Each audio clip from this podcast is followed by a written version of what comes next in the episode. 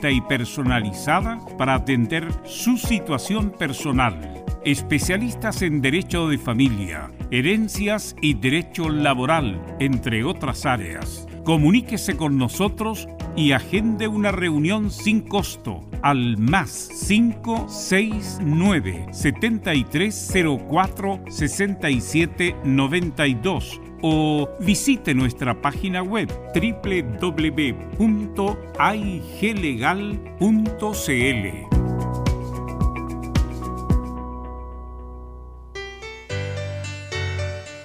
Dolores articulares, dolores musculares, cuídese. ¿Sabía que de no tratar a tiempo ese simple dolor, usted será un adulto mayor con serias dificultades en su vida diaria? Para ello, tenemos la solución Artrilife, el producto natural más efectivo para eliminar todo dolor articular y muscular. Llame ahora al 22 594 05 25 22 594 05 25 Artrilife, la solución. Comercial IAC Compañía Limitada. La mejor calidad mundial en laminados decorativos. Comercial IAC Compañía Limitada es Vertec en Chile. San Ignacio 1010, Santa Rosa 1779, Avenida Mata 446 y Portugal 501. Comercial IAC Compañía Limitada es Vertec en Chile en Radio Portales de lunes a viernes de 15.30 a 17.30 horas Salud Eterna, un espacio de conversación y orientación en el mundo de la medicina natural. Consulte con nosotros al 226-139-705. 226-139-705. Pida además su moringa olífera ancestral original de la India. Salud Eterna, de lunes a viernes, de 15.30 a 17.30 horas, en Radio Portales, la primera de Chile en tu corazón. Los esperamos. Radio Portales, en tu corazón, la primera de Chile. 13 horas 29 minutos. Atención a la red deportiva de emisoras amigas de Radio Portales. Al toque de gong, sírvanse conectar.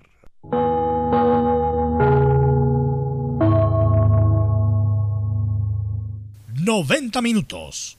...con toda la información deportiva. Vivimos el deporte... ...con la pasión de los que saben Estadio en Portales ya está en el aire con toda la emoción del deporte. Comentarios: Carlos Alberto Bravo, Venus Bravo, Leonardo Mora, René de la Rosa, Camilo Vicencio y Giovanni Castiglione. Reporteros: Enzo Muñoz, Nicolás Gatica, Rodrigo Vergara, Juan Pedro Hidalgo, Rodrigo Jara y Felipe Holguín. Producción Nicolás Gatica. Técnicos, Gabriel González Hidalgo y César Navarrete. Edición, Leonardo Mora. Dirección, Carlos Alberto Bravo.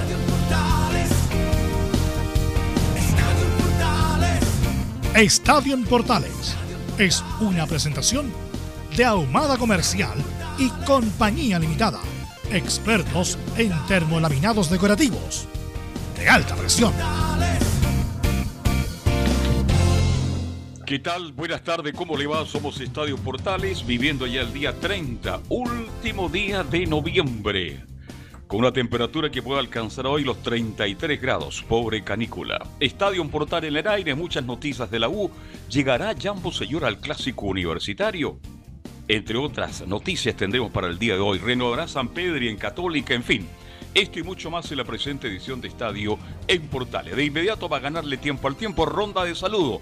Nicolás Gatica, ¿cómo está el ambiente en Colo Colo? ¿Cómo te va? Buenas tardes.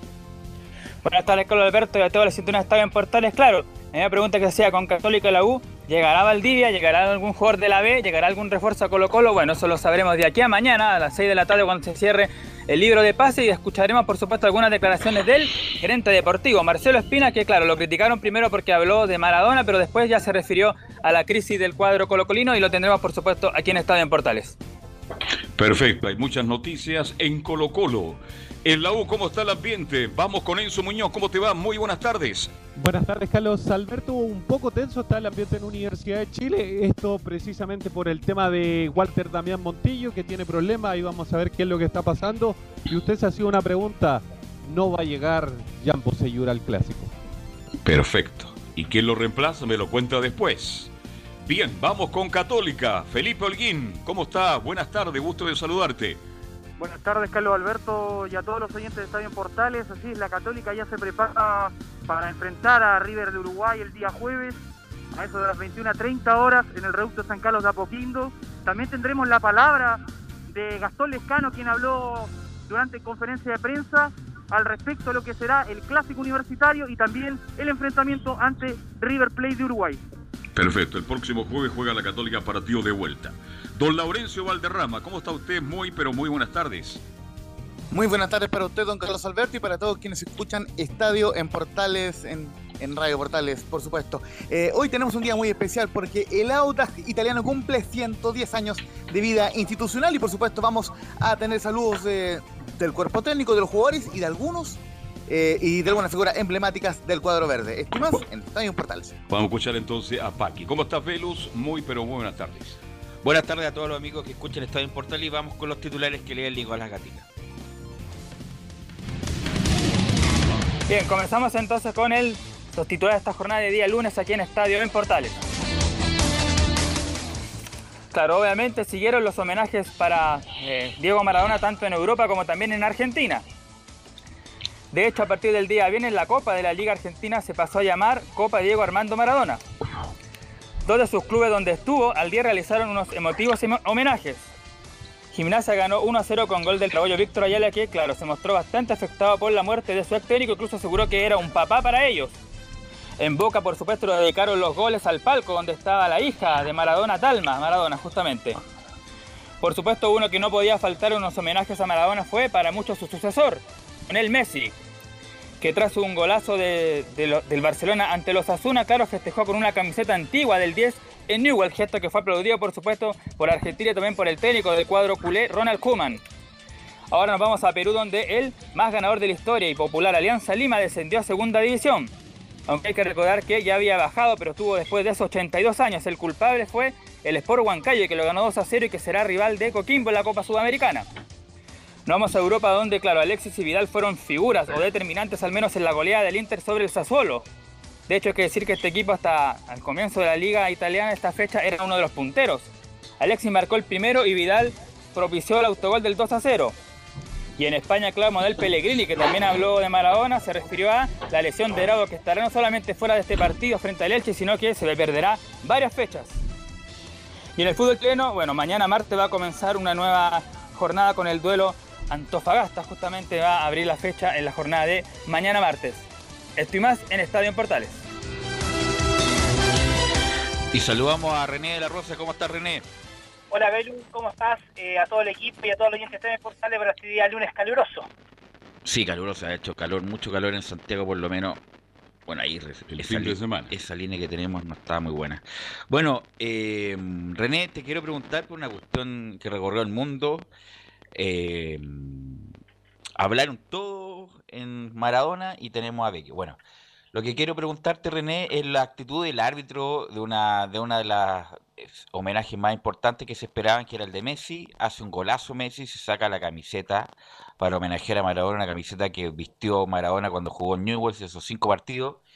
Y hay una cuestión de criterio o de descriterio del árbitro le pone amarilla sabiendo el momento que estaba. ¿Qué te pareció a ti esa amarilla a Messi que le ponen justamente por sacarse la camiseta y homenajear a Maradona, René? Bueno, eh, en realidad no es criterio, eh, voy a revertir un poquito lo que, mencionas tú, que ocurriendo todo lo que está pasando eh, con el asunto de Maradona, las reglas siguen siendo las mismas, sean por otro motivo también se saca la camiseta por un homenaje a cualquier persona, pero FIFA tiene prohibido eso.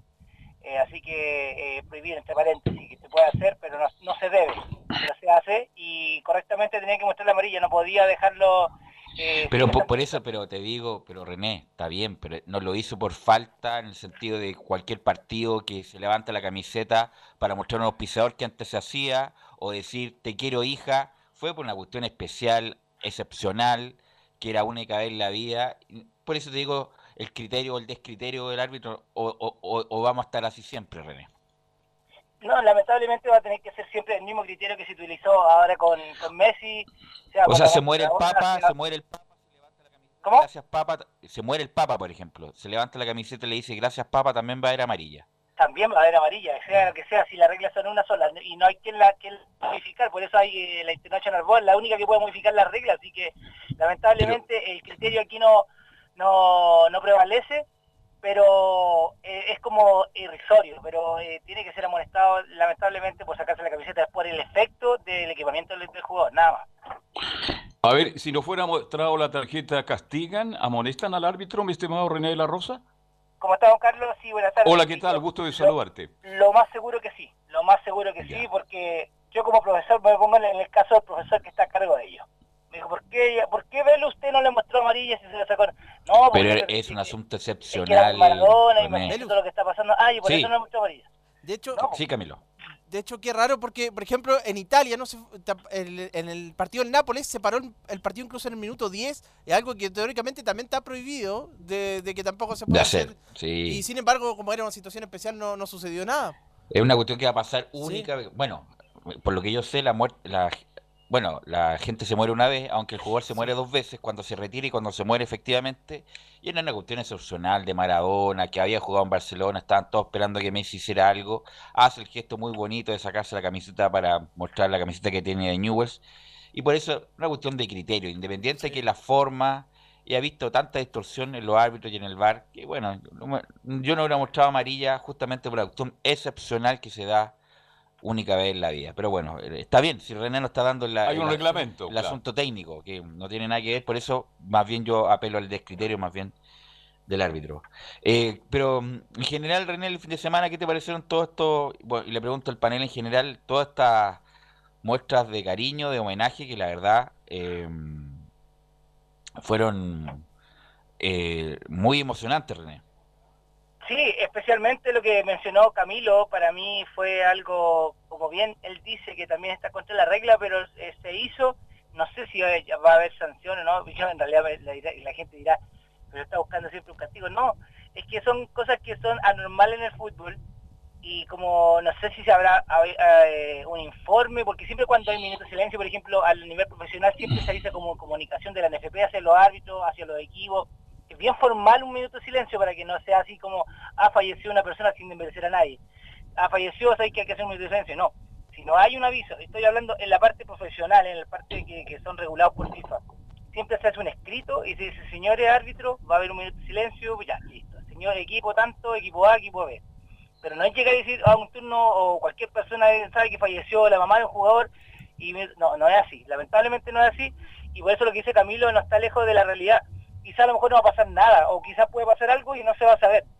Pero eh, las muestras de cariño hacia Maradona por lo que dejó en el juego eh, son eh, destacables y yo creo que van a seguir, va a seguir una por un largo tiempo en el sentido de que la gente va a demostrar su cariño hacia o los pasos que hizo Maradona en el fútbol.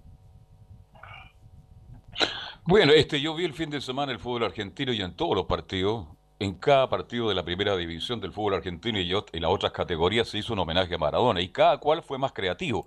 Yo No, me quedo... el- ¿Ah? No, pero el- el- los mejores fueron de afuera de Argentina. Sí. El más importante que, y bueno, hasta hay críticas te doy, eh, emocionante lo de los All Blacks, de los, nueva, de los Correcto. jugadores de rugby de Nueva Zelanda, extraordinario.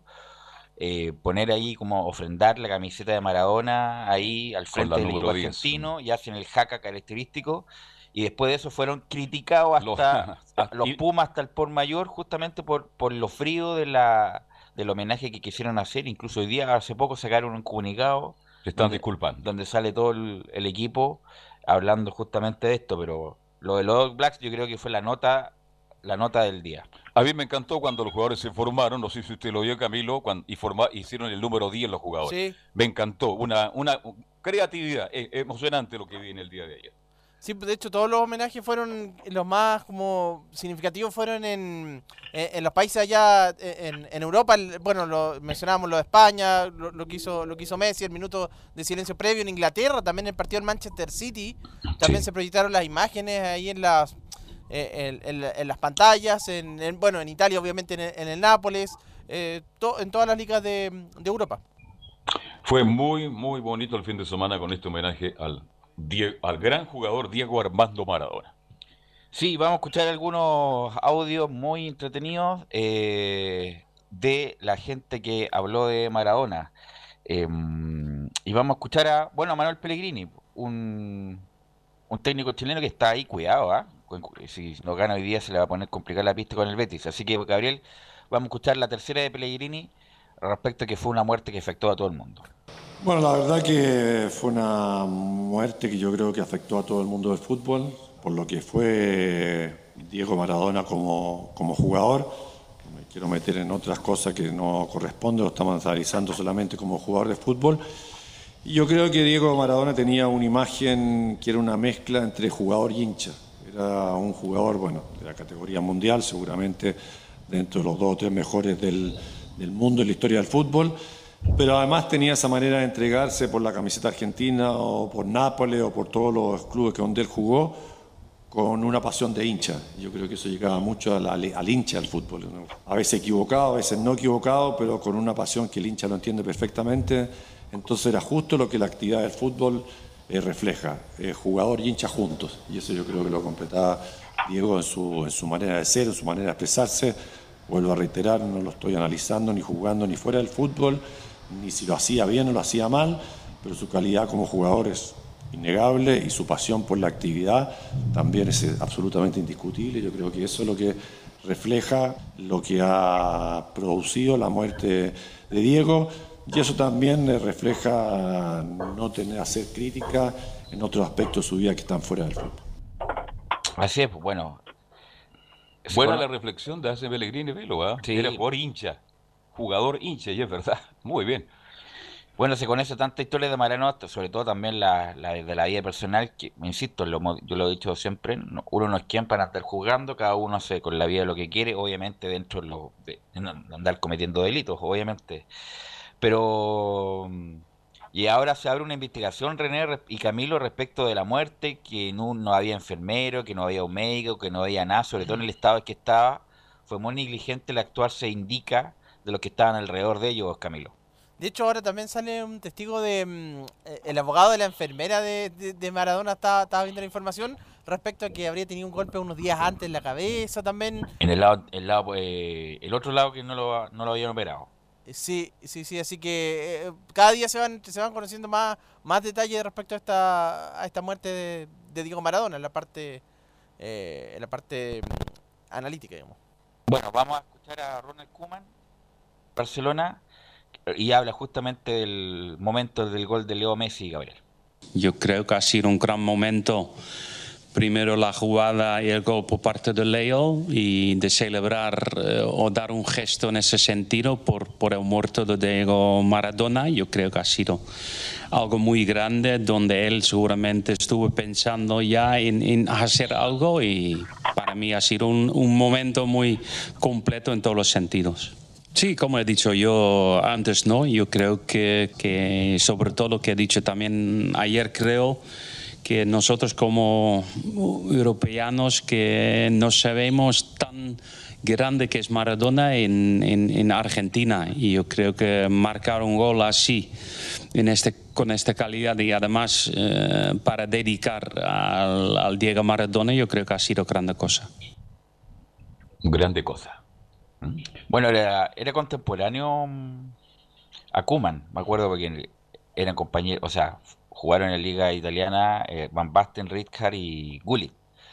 Y justamente Koeman jugaba en esa época en el Barcelona, donde en el 92, donde el Barcelona gana por primera vez la, la Champions en ese partido que le gana al Sampdoria, justamente con un gol de tiro libre de Ronald Koeman, y por eso está Ronald Koeman en el Barcelona, porque la verdad como técnico no ha sido, no ha sido bueno. Eh, bueno, lo último que vamos a escuchar, bueno, y dando terminado el ciclo esto de Maradona, que lamentablemente fue una, una, una mala noticia para todos. Vamos a escuchar a... ¿Se acuerdan de Milano Vecchio? Sí, el jugador de Unión, El qué sé yo. buen jugador, como Mira, habló. Zidane, habló Nadal, habló. Mauriño en español, habló Guardiola, habló Los Ramos. grandes. Pero vamos a escuchar a Milano Vecchio. Vamos a escuchar a Milano Vecchio, un dios dentro del campo. ¿Quién no quiso, quién no quiso ser eh, Maradona alguna vez? Digo, eh, como digo, un dios dentro del campo y un humano fuera de ello. Eh, Diego es lo máximo, lo máximo que, que hemos tenido. Eh, lamentablemente una noticia que no- nos golpeó a todos. Y bueno, nada, lo recordaremos siempre porque llevó la bandera argentina a lo, a lo más alto. Bueno, así que bueno, obviamente que van a salir muchas cosas ahora, la cuestión de la herencia, Maradona tenía una vida im- importante afuera de ella, tu- tuvo hijos cubanos, que lo más probable es que también van a ir en cosas de la cuestión de la herencia, otro hijo argentino reconocido, bueno, va a ser una historia, Maradona lamentablemente no va a descansar en paz porque Maradona surte eh, pasión tanto dentro como fuera de la cancha. Para otro tema que le quiero indicar, René, es justamente lo que pasó con Alianza de Lima y que también lo podemos homologar con lo que pasa con Colo Colo después de la infame campaña que hizo Mario Salas eh, y se va Alianza de Lima, un equipo del, el más popular del Perú. Entonces yo te pregunto, ¿qué responsabilidad le cabe a Mario Salas en este descenso, René? Yo leyendo lo que es eh, en las redes con referente a, a Sala, en la responsabilidad que tiene de un gran equipo, el cual eh, efectivamente está pasando lo mismo que, no, no lo mismo, no, espero que tampoco ocurra, por el bien del fútbol y por la hinchada eh, con Colo Colo, pero es algo histórico, es algo que nadie, se- bueno, nadie se, lo, pensaba en, en un año atrás con tantos triunfos que ha tenido ese equipo pero las instituciones de repente tienen eh, bajones eh, y aquí no hay margen que sea un equipo de, de la media tabla, que siempre esté puntero. Aquí pasó con Colo Colo, imagínate que ha pasado con la Universidad de Chile lamentablemente, y puede pasar con cualquier otro. ¿En cuántos países no hemos visto equipos de primera división que los cuales han representado en las copas internacionales y han caído? Son momentos que están pasando y yo creo que es algo lamentable, lamentable por el fútbol, lamentable por la hinchada de ese equipo, pero aquí se ven los verdaderos hinchas. Que hay que Pero, pero eh, René, ¿cuál es la responsabilidad de Mario Salas en esto? ¿Qué, Sí, cuál bueno, es todos mencionan, todos mencionan que fue responsabilidad de Marcelo Salas, de Marcelo Salas, de Salas que, que, que, bueno, eh, esa fue la, la mala campaña lo que eh, eh, llegó a este momento, así que eh, ni siquiera Salas va, va a volver a, a dirigir, yo creo, allá por, por Perú. Bueno, yo no creo que dirige en Perú porque fue el causante directo de la mala campaña. Indudablemente se equivocó, un equipo grande, importante, un equipo que está muy relacionado, fíjate, con Colo Colo, por situaciones que se vieron en el pasado. En el 87, el- la tragedia aérea de los Entonces, jugadores de Alianza Lima. Huancayo, no, Huancayo no es el responsable, es Mario Salas, y hay que decirlo con todas sus letras. Esa es la realidad. Y Alianza de Lima, el equipo del pueblo, el equipo más popular, conozco su estadio, conozco su hinchada, estuve ahí varias veces. Estuve en un homenaje que se le hizo a Colo Colo, incluso por el aporte, y estaba con presidente Peter de la Gise. Es una pena, pero a Mario le fue mal, con Colo Colo le fue mal con Alianza y va a tener que esperar un tiempo prudente para reinventar, inventarse como técnico. Esa es mi opinión. Bueno, vamos a escuchar a Wilmar Valencia, que es el técnico del Huancayo, el que mandó a la B a, a la Alianza de Lima, y vamos a escuchar el, el tercer audio, Gabriel, respecto que habla de su vínculo con el Alianza de Lima. Lo he dicho, yo no sé cuántos, cuántos que se rasgan las vestiduras pueden decir lo que voy a manifestar en este momento. Yo jugué gratis por Alianza Lima, gratis varios meses, varios meses, después de la tragedia. Entonces, esto, ese es el motivo que me lleva a tener un, un gran dolor. Pero después yo no, no puedo vivir del mormo, del morbo de la gente. Yo siempre he dicho, sigo las palabras de, de Facundo Cabral. Yo vivo de mi conciencia, más, más no del que dirá. Y vivo tranquilo porque hay una línea que me trazaron a mí en mi formación, mis padres que en paz descansen. Así es que yo voy a seguir caminando en esa misma línea, porque si no, tendría que estar en mi casa y no, no poder dirigir si, si se va a especular o se va a entrar en situaciones que no corresponden. Bueno, entonces por eso la pregunta, ¿qué, qué, puede sacar Colo Colo, Camilo, respecto a eso para, para no, no sufrir lo que, lo que lo que está viviendo Alianza de Lima? Yo creo que Colo Colo se va a salvar, no me cabe duda de eso. Pero bueno, muchas cosas se dijeron de River en su momento y de Alianza de Lima ahora, Camilo, que no debe hacer Colo Colo para no llegar a ese momento. Sí, bueno, Colo Colo tiene que de inmediato. Yo también me da la impresión, bueno, todavía quedan varias fechas, pero, pero lo hemos dicho ya desde, desde hace rato que, que todos piensan que, claro, Colo Colo se puede salvar, pero resulta que no se le dan los resultados. Tiene que ganar de todas maneras ya en el próximo eh, compromiso y definitivamente el partido con La Serena. Ese va a ser el, el clave de, todas maneras. Ganar esto de, de, inmediato. No, no esperar tres o cuatro fechas más, sino que de inmediato sacar los resultados.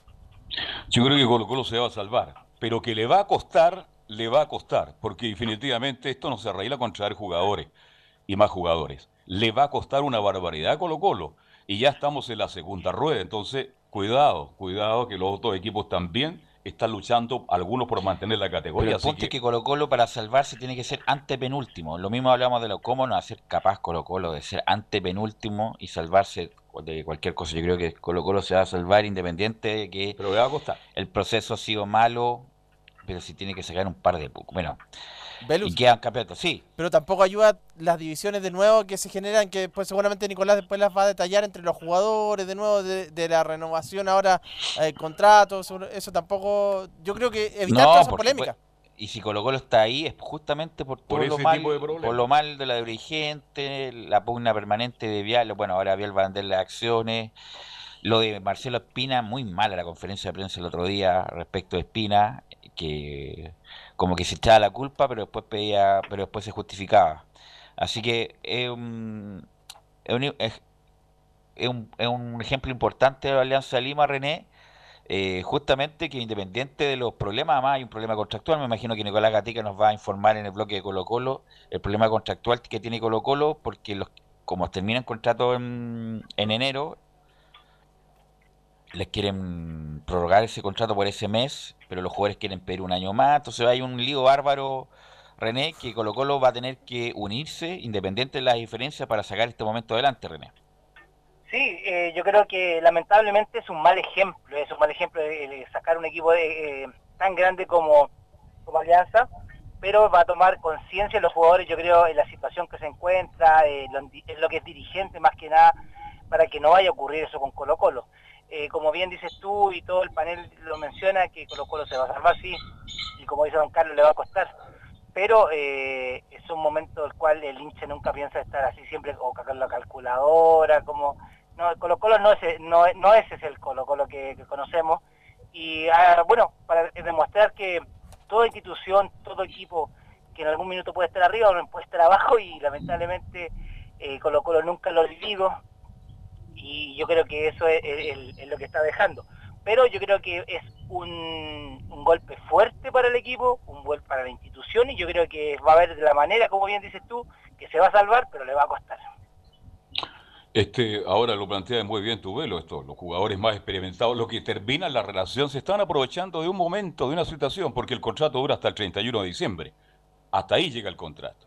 Colo Colo le ofrece prolongarlo hasta enero. Lo, arreglemos por un año. Y hay otro problema de fondo. Hay, hay jugadores... que la, la, temporada termina en enero, por lo que sabemos la pandemia y todo el cambio de calendario. Termina la temporada en enero. Sí, pero los jugadores dicen, acá hay un contrato firmado, dice 31 de diciembre. Y eso es.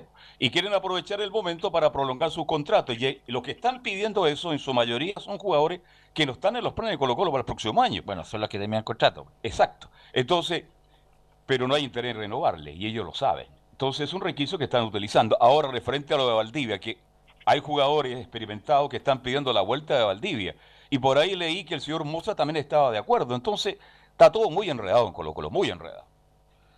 Así que bueno, eh, en el bloque de Colo Colo me imagino que nos va a dar nos va a profundizar Gatica respecto de lo de Colo Colo.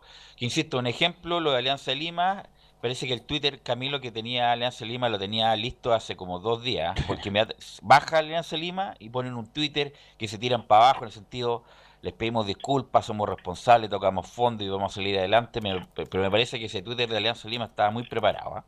Sí, sí, sí sin, sin, duda. Después también hubo otro de Colo Colo ahí, de, dando justamente que se hizo bien eh, saludando también, dando el ánimo a la gente de Alianza Lima, que por lo que estaba leyendo iban a intentar de, no sé de qué forma, de intentar de revertir eh, el descenso. Pero bueno, ya... Pero si ya, sí, si ya cayó ya. Ya cayó ya, pero no se prevé No pueden cambiar los estatutos del fútbol peruano, sería una torpeza, un tremendo error. No, no. Por favor. No. Alianza ya es de segunda. Ahora, ¿qué pasa con Rubio? Bueno, tendrá contrato, a menos que lo por ser muy caro va a ser primera vez en Perú eh, vuelva. No. Bueno, Alianza Lima, insisto, un equipo importante. Yo no sé el detalle del contrato del Pato Rubio, pero de irse de Viña, donde está el Pato Rubio. A menos que le hayan ofrecido una buena cantidad de plata, el doble de lo que ganaba para irse a, Perú. Eh, y el Pato Rubio, con lo que uno ve de Everton, debería jugar de titular. Pero bueno, son, son decisiones que uno no, comprende, insisto, independiente que el Alianza Lima es un equipo importante de, del Perú y que bajó a la segunda división. Bueno, René, eh, te quiero agradecer estos minutos. ¿Nos quieres comentar algo más? ¿Cómo te fue en el fin de semana en tu, en tu, en tu red, en tu red, referato, en ¿ah? tu red debut de como árbitro, René? Gracias también por el, eh, el tiempo que me está dando la radio para expresar lo que, que viví, sí, fue muy grato comentar que no fue en el estadio de, Trasandino, que, es, eh, que hace local en los Andes, fue en el, estadio municipal de San Felipe y por lo mismo me trajo muy buenos recuerdos cuando eh, en algún minuto eh, arbitré en ese estadio. Oye René, ¿cómo está el estado actual del estadio de San Felipe? Lo modificaron, lo, modificaron, tiene mucho trascendencia de dirigente argentino, como siempre es característico. Ah, de veras, están los pines ahí.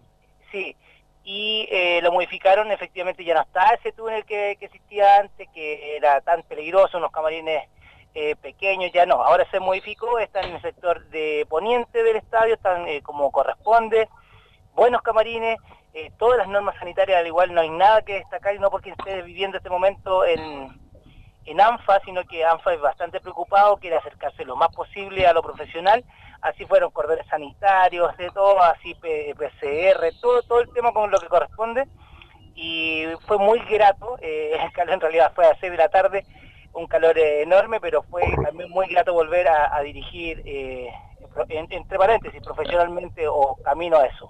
¿Qué tal la cancha, René? Buenísima, buenísima, estaba bastante, como siempre, característico, Belu, tú lo sabes mejor que cualquiera, es como el, rayado, sí, es como aquí en el Barrancón, eh, parece que estaba con, eh, que lamentablemente, como se puede decir, eh, mal el hombre que rayó en la cancha, porque unas líneas que en realidad ni, ni se veían, pero eran totalmente deformes. Me acuerdo que esa cancha era, era maleza y, lo cortaban el pacto. era pues, maleza, y la cortaban. En invierno se echaba a perder. Absolutamente. O bueno, ahora... esa cancha, Sí, sí, sí, bastante, bastante. Eh, lo que sí se siguió bastante el protocolo. Eh, Pero René, una pregunta, una pregunta en atención. Hace mucho tiempo que tú no ibas a San Felipe eh, y pasó mucho tiempo. O sea, ¿hay mejoría? Porque obviamente que me imagino que la hace manutención. ¿Hay mejoría ostensible o, o le han hecho lo mínimo nomás, la verdad? No, han hecho mejoría bastante notorias para mí, notorias no las que yo a lo mejor podría haber pensado, por ejemplo, los accesos, porque siempre son muy malos los accesos. ¿La reja es la misma, la, el fronti? ¿Es la misma reja o no? Es la misma, es la, misma entrada, don Carlos, la misma entrada que antiguamente se entraba eh, la principal, en la calle principal, que no, no, no, recuerdo el nombre, pero ahora los campines están en el otro extremo, se entra por una calle lateral que abrieron y hicieron eh, se conectan con unos departamentos nuevos, y con, esto lo digo todo, mire, para que vea que no han cambiado mucho las cosas. El estacionamiento para los árbitros, para los equipos, para el plantel, el bus, está dentro de un condominio de departamento. Por eso lo digo todo. A eso mejoraba. Ya. Pero hay un proyecto que van a hacer un nuevo estadio ahí, ¿ah?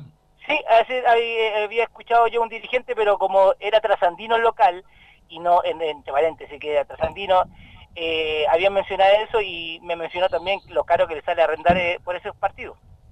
Ya lo creo. Así es, bueno, así ¿y el partido cómo salió? Eh, ganó 2-0 Deportes Valle a Trasandino.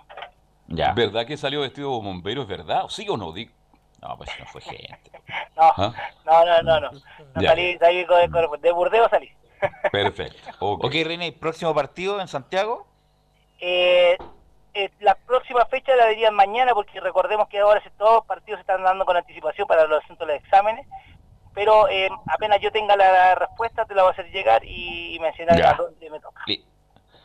Listo, René, muy amable como siempre. Muchas gracias a todo el escuchamos, equipo nos escuchamos y el miércoles. Ok. Vamos a la pausa, Gabriel, y vamos a volver con una de las tonteras más grandes que he escuchado el fin de semana respecto de la renovación de Montillo. Todo eso después de la pausa. Radio Portales le indica la hora.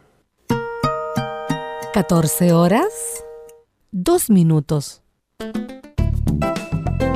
Comercial IAC Compañía Limitada. La mejor calidad mundial en laminados decorativos. Comercial IAC Compañía Limitada es Vertec en Chile. San Ignacio 1010, Santa Rosa 1779, Avenida Mata 446 y Portugal 501. Comercial IAC Compañía Limitada es Vertec en Chile. AIG Legal es un estudio de abogados cuya misión es entregar una asesoría directa, veraz y personalizada para todos los ciudadanos. Contamos con especialistas en derecho de familia, herencias y derecho laboral, entre otras áreas. Visita nuestra página web www.aiglegal.cl o comunícate con nosotros y agenda una reunión sin costo al número más 569 73 04 67 92 AIG Legal. Termolaminados de León, tecnología alemana de última generación. Casa Matriz, Avenida La Serena, 776 Recoleta. Foro 22 622 56 76. Termolaminados de León. No se pierda todos los días a medianoche, lunes a domingo en Radio Portales, el tren del recuerdo. Conduce Salvador Fernández. Solo canciones inolvidables de su época. Contáctese con Salvador Fernández al foro 22 319 7959. Le esperamos esta medianoche con El tren del recuerdo en Estación Portal.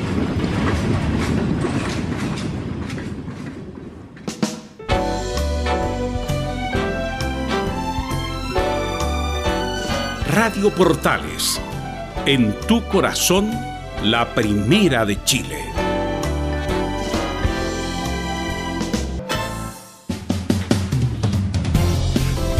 ...14 con 4 minutos... ...y le voy a preguntar... Le voy a inmediatamente le voy a dar paso a Enzo Muñoz para que me cuente la historia sobre todo esto de la renovación o no de Montillo, que me pareció de una estupidez máxima y, y prefiero que me cuente todo el contexto de esta noticia, don Enzo Muñoz. Buenas tardes, Velus. Sí, esta noticia que impactó durante el fin de semana a los hinchas de, Universidad de Chile, porque esto apareció el día jueves en la noche, como un rumor, un mal rumor, por así decirlo, donde se señalaba que Walter Montillo tenía problemas familiares, lo cual impedía que siguiera en Universidad de Chile. Pero si uno se acordaba con las anteriores palabras de, del mismo Walter Montillo, él dijo que quería estar en Universidad de Chile, que el problema no era en tanto su familia, que obviamente iba a volver cuando terminara su contrato con Universidad de Chile, así que lo dejamos como un mal rumor. Pero, y, y como un mal humo, por así decirlo. Pero el día viernes, en la tarde, habló el representante de Walter Montillo. Y a pesar de que la información que teníamos el jueves en la noche no era al 100% correcta, sí tenía un parte de verdad. Porque Walter Montillo no está contento con la situación. Me preguntarás tú, ¿qué situación? Uh -huh. Bueno, resulta que Walter Montillo, la dirigencia, en este caso se está lavando las manos, por así decirlo, eh, es Rafael Dudamel el que va a hacer una evaluación de Walter Montillo en la, en la interna del, del jugador, eh, es, esto es casi decirle que, que, tome las puertas de salida, básicamente porque él tiene 36 años y es difícil evaluar a un jugador de 36 años más allá de todo lo que entrega. La pregunta, la, es, la pregunta es, Enzo, ¿quién pidió la evaluación? ¿La pidió Dudamel o lo pidió los dirigentes? Esa es una buena pregunta. Me, me, parece que están todos en evaluación y la evaluación depende de Rafael Dudamel. Eh, Enzo, un poco más de volumen, eh, por favor, Enzo, lo tuyo, para que se escuche un poco más fuerte. ¿Ahora sí? Ahí sí, sí. sí. Eh, No, aquí voy que fue una estupidez, fue eh, mucha intercambio en redes sociales justamente lo de Montillo. Si hay alguien que hay que renovarle automáticamente porque es por escándalo, el mejor jugador de la U es justamente Walter Montillo. Y, mi- y algún, o algún otro me dirá, y la Ribey, bueno, la mitad de los goles que ha hecho la Ribey es justamente por la asistencia de Montillo. Entonces, eh, tener e- esa, me imagino, mira, lo más, yo vi a, a Vargas incluso en, un- en el fin de semana en un restaurante ahí por ahí en el sector oriente. ¿O le preguntó? Eh, no, porque la verdad que no, le dije, le hubiera- muchos le hubieran preguntado qué tenían en la cabeza que trajeron a Dudamel, bueno, lo, lo primero. Pero preguntarle a Walter Montillo o tratar de evaluarlo en 25 días, ¿qué va a cambiar en 25 días de Montillo si la evaluación más, más importante es la que ha hecho durante el año de Montillo desde que llegó, que ha sido figura, ha sido el jugador más importante en la U, ha sido desequilibrante, que no ha tenido, además encima no ha tenido lesiones prácticamente Montillo. Entonces, eso, eh, o que Dudamel haya solicitado 25 días para evaluar al mejor jugador de la U, no tiene ni pies ni cabeza y sería un balazo en los pies de los dirigentes de la U a menos que a menos que estén buscando otro tipo de cosas. Por eso no me, no me explico de ninguna manera este tipo de cosas, sobre todo que los gerentes deportivos son los que contratan o no los jugadores y después le preguntan a, a Dudamel, porque acaba de la U de comprarle la mitad del pase a Arangui. ¿Habrá evaluado Dudamel a Arangui? No creo, pues, pues, está lesionado, imposible. Lo de Bocellur, que también te dice, bueno, no sé ahora que se desgarró de nuevo, que, que va a continuar o no, pero algo pasa con Montillo y que, insisto, es el único jugador que ha hecho una gran campaña que de- incluso deberían renovarle ya y no esta evaluación de 25 días que es como una falta de respeto. Sí, yo estoy absolutamente de acuerdo. Una tontera. A lo mejor se lo pidieron los, los dirigentes. Se están aprovechando, están descansando en Dudamel. ¿Aprovechando de qué? Pero Ah. ¿cuál, ¿cuál sería el...? Que a lo mejor no lo quieren. ¿Y por qué no lo querrán? A ver. Bueno, por la edad. Estamos hablando de una cuestión deportiva. po. Bueno. ha sido el mejor de la U. Si es por eso de la. Ribe- a la también absolut- hacer lo mismo. absolut- y lo tengo más Es que claro por que el eso, agua. Por eso, bueno, por eso le pregunté a Enzo, ¿de quién? Porque qué- los dirigentes se equivocan. No, pues pues, ¿quién habrá solicitado esto? Porque Dudamel, insisto, y Dudamel, hay que recordar que hizo el loco en el Mineiro, prácticamente pidiendo un régimen militar con jugadores brasileños, por eso lo mandaron, a los 10 días lo mandaron de vuelta. Eh, entonces la pregunta es Enzo, bueno, obviamente que es una buena pregunta, me dices tú, pero ¿quién habrá pedido este infame 25 días para evaluar a Montillo, un jugador de 36 años ya? Mira, te voy a pasar a leer las declaraciones del representante Walter Montillo que habla precisamente sobre este tema porque dice, él está dolido. Me- imagínate que a los 36 años lo tengan que evaluar. Seguramente irse de la U le va a doler un montón por la gente. Él está ahí por la gente, ama ese club, pero a esa edad él tiene que pensar en la familia. Los tiempos no cierran. En Argentina, si a partir de este mes no lo consigue colegio a los chicos, quedan fuera. Y él ya quiere eso para su familia. Bueno, yo creo que se le va a renovar el contrato a Walter Montillo. Creo que más allá. Además que todos No, sí, mira, los hinchas de y algunos referentes de como U, Rogelio Delgado están diciendo es una tontera. Lo- yo pensé a mejorar la mano con Golver y a veces, a veces escuché Golver en un programa partidario el otro día quejándose que él no sale a hablar porque dicen "Ta, cada cosa tendría que salir todos los días a aclarar alguna cosa, pero este tipo de cosas de Montillo, ya te creo con otro jugador, pero de Montillo, que incluso llegó a la U bajándose el sueldo para poder jugar el último año en la U, que quería jugar por todo el aprecio que le demostró la U, sobre todo el 2009, donde fue campeón. Eh, no, 2009 campeón, 2010 semifinalista de la Copa Libertadores. Pero justamente si hay alguien que ha hecho de sobra, ha tenido de- rendimiento de sobra en la U es Montillo y debería tener una renovación, por supuesto, además dado pruebas de suficiencia física para quedarse en la U. No sé qué opinas tú, Camilo. Sí, yo, yo creo que cuando él, eh, Dudamel, cuando llegó a Chile, o a- antes de venirse, mejor dicho, tiene que haber visto los videos de, de- para conocer por lo menos a los jugadores y ahí habrá visto que, que Ma- Mantillo es el que está marcando la diferencia. Me, eh, me imagino que se habrá, dado, se, se habrá dado cuenta de eso, Belu. porque yo recuerdo que Goldberg decía que era un técnico muy estudioso y, y cua- cuando llegó, así que debería visto al tiro que, que es el que marca la diferencia en la U, Montillo. Enzo. Tengo dos noticias de último minuto. A la ver. primera te la iba a contar después, pero producto de la situación te la cuento inmediatamente. Walter Montillo en estos momentos está hablando con Radio ADN. Hay que Ya. decir el nombre del medio. Ya. Acaba de decir que no va a renovar con Universidad de Chu. Chile. Es ha sido hace un par de minutos, no te, no te miento, más de dos minutos, no dijo estas palabras, acaba de decir que no va a renovar con Universidad de Chile. Bueno, o sea, la, cuestión de los dirigentes es impresentable. Los dirigentes, Auber, yo pensaba que iba a mejorar la cosa con Auber, Golvi y Vargas. ¿Qué tienen en la cabeza, hijo? La verdad, y más encima, ¿cómo queda Montillo ahora que tiene que jugar un mes más, o sea, dos meses más, sabiendo que no va a renovar? Mira, te, doy un par de declaraciones porque esto está, está hablando, como te digo, Walter Montillo en estos momentos y dice lo siguiente. No es un tema de plata, sino de tiempo. Esto es, precisamente en relación a su familia. Hay que recordar que Walter Montillo tiene familia y es por un tema de tiempo. Si él no inscribe a los hijos en estos momentos en Argentina, se queda sin colegio. Es por esto que para él es importante tomar una decisión no tanto por él personal, sino por su familia, porque él tiene familia, tiene Bueno, pero está bien, se entiende esa parte, la cuestión es la inacción de los dirigentes de la U, ahí va la responsabilidad de los de, insisto, uno pensaba que Goldberg Vargas había aprendido algo como dirigente, dirigente deportivo en la época de la sindicatura de la U. Lo de Goldberg quería tener una sensibilidad como jugador, insisto, no estamos hablando de un jugador que no haya rendido, no estamos hablando de guerra, no estamos hablando de, de yo, Enrique, que es cuestionado por lo que gana, estamos hablando de Montillo, un tipo que vino, se bajó el sueldo, rindió y es cuestionado para renovar la verdad, el mundo del revela. Esto es un golpe muy fuerte la información que está entregando eso. Yo sigo sosteniendo y confío que los dirigentes van a tener que llegar a un acuerdo. Pero te está diciendo que no va a renovar. ¿Tú crees que Montillo no lo pensó?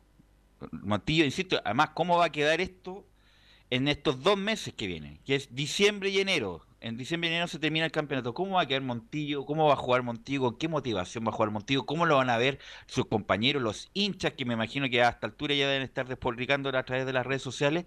Mm. Por eso lo, el manejo de los dirigentes, la verdad, como dicen algunos, no puede ser peor, como, lo, como dicen algunos, eso. Velus, te voy a leer las declaraciones textuales que está dando Montillo. Dice, tengo una decisión tomada que es la de no renovar el año que viene. Y sobre su actual momento dice, tengo, contrato, tengo un contrato hasta el 31 de enero y lo voy a cumplir, a menos de que se decida otra cosa con lo de ahora. Por eso, lo de ahora es como cortarlo antes, me lo imagino. Em, bueno, es una lo de es pésimo manejo de los dirigentes de la U, sobre todo, y es más reprochable aún teniendo a jugadores de fútbol en esa, en esa, en esa parte. Así que, no, muy malo lo de la U y muy mala decisión en su Muñoz. Y otra noticia que también tiene que ver con Walter Montillo, que también ocurrió el día de hoy, hace un par de, horas atrás, y es que el jugador no entrenó con el primer plantel. Y es más, eh, es producto de una lesión, pero no se sabe muy bien porque, te, como te digo, son informaciones que están en el momento, están pasando en el momento. Mira, mira, te cuento, mira, como es noticia en desarrollo, y tú hablaste de, de cuestiones familiares, justamente hay que decir, obviamente, que está hablando en este momento el ADN eh, lo de, dice lo de cuestiones familiares mentira, que esa cuestión es mentira, que fue solamente una inacción de parte de la U y que inexplicablemente ponen problemas para renovar al mejor jugador de la U. La U ha gastado tanta plata en tanto paquete, en tanto paquete en el último tiempo ha gastado plata en bueno, a pesar de que está rindiendo en otro lado, como lo de Torre en el Independiente del Valle, que figura, en Jimmy Martínez, que se gastaron un millón de dólares y es banca, juega 20 minutos por partido, y ahora se ponen quisquillosos por la renovación de Montillo, la verdad no entiendo, y ojalá que en algún momento los dirigentes que tienen que hablar, pues si para eso están también, para comunicar las cosas que hacen, eh, lo de Montillo es inexplicable eso. Sí, completamente inexplicable. E imagínate cómo está en estos momentos los hinchas de Universidad de Chile que están ya enterándose obviamente de, esta noticia que, obviamente le afecta y le atañe. Y, yo como te lo decía, Velus, eh, Walter Montillo entrenó hoy con Universidad de Chile, más eh, ya dan por hecho un, un equipo para el partido que viene, que es contra Universidad Católica, que por lo demás nosotros como Estadio Portales tendremos una hora de previa, el partido comienza a las 6, nosotros comenzamos a las 5 las transmisiones de ese partido importante para la U, que, que ya como te lo señalaba, eh, puede ser que no cuente con ni con Walter Montillo ni con Jan Bosellur, que recordemos el jugador se lesionó en las últimas horas del día viernes, me parece, y, finalmente un, un, desgarro lo podría marginar de ese partido, aunque están haciéndose los exámenes correspondientes, es casi seguro de que Em, de que Jan Poseyur no va a estar en ese partido y que él lo reemplazaría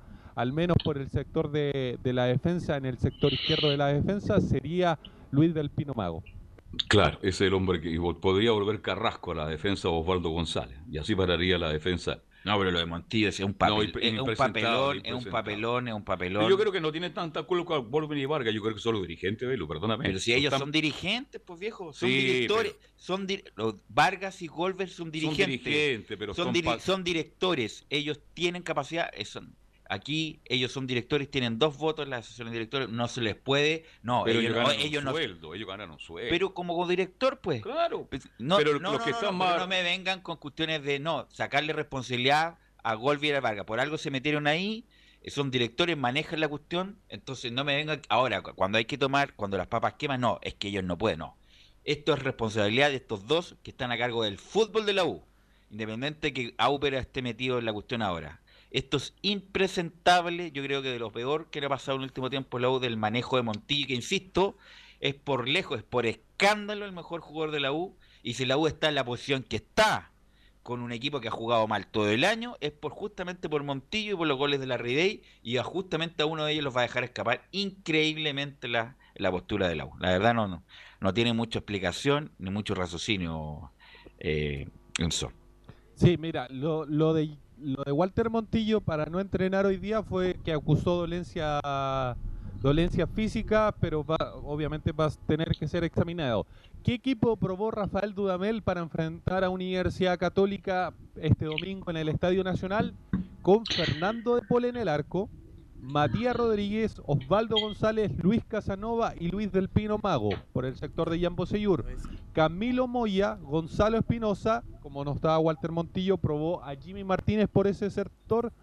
Por la derecha, en la delantera, Reinaldo Lenins, por al medio, Joaquín Larribey y por izquierda a Nicolás Guerra. Ese es el Sigue con Guerra, que practicó que Rafael Dudamel. Está nefasta la decisión de la U. Más, bueno, tenemos a Waldo, parece. Waldo, ¿cómo estás? ¿Cómo estás, Carlos Bravo, Carlos Alberto? ¿Cómo están? Hola, Waldo, un abrazo a la distancia. ¿Cómo estás tú? Aquí bien preocupado. Oye, los dirigentes de la U valen hongo, Son malos, son imbéciles, tarados. El mejor jugador de la U es Montillo. Así Tienen al hijo de puta del, del, del centro delantero estrella 5 millones de dólares cuando lo vendieron a Europa y gana 60 millones de pesos mensuales. Y los votan porque juegan dos minutos, 15 minutos. ¿Desde cuándo el estrella número 9 de la U no ha hecho un gol? No ha jugado todo el partido. Meses, años. Me refiero a... Enrique. Al señor Enrique. ¿Por qué no lo echan cagando de la U? ¿Por qué no lo echan cagando? ¿Ya? Y Walter Montillo, el, el Larry Bay no es malo, no es malo, no es un crack. Pero, ha hecho goles. Pero ha hecho los goles y Montillo se lo ha tirado en la cabeza, ¿sí o mm. ¿Cuántos goles de, este señor son los pasos? La mitad más o menos, la mitad son asistencias de Montillo. O sea que en el fondo, ven, la mitad del sueldo de este joven del, del central, no, por número 9, la son, son de Montillo. Así es. Por eso digo que inexplicable, inexplicable la decisión. El Montillo pidió que le dijeran que iba a renovar antes del 22 de noviembre. Estamos ya prácticamente diciembre. Sí, eso. Sí, mira, voy a leerte, pasar a, leer algunas declaraciones que están. Dice, pedí que me confirmaran antes del 20 de noviembre si iba a seguir. No es un tema de plata, sino de tiempo. No me choca lo de las evaluaciones, sino que se dilatara por tanto tiempo. No puedo estar esperando. No voy a renovar. Es un momento difícil para mí. Las evaluaciones están desde principio de año. Es un momento difícil. Lo de los problemas familiares en Argentina es mentira. Siempre puse todo de mi parte para este club. No llegamos ni a hablar de platas, sino que pedí tiempo. A mis 33 años decido ponerme al lado de mis hijos y mi señora. Estoy dolido. Cumpliré mi contrato hasta el 31 de diciembre. Le pido disculpas si los hinchas esperan otra noticia. Fue hace años atrás, el trato no fue bueno y me porté como un caballero. No quiero hablar mal del presidente. Estamos en diciembre y ya, y ya está para saber si puedo estar o no. Siempre fui con la verdad con Christian Nauber. Me bajé el sueldo para venir acá. me siento importante en el club. Esto es una bomba, lo sé, pero prefiero que sea ahora y concentrarnos en el torneo. Aún estamos salvados.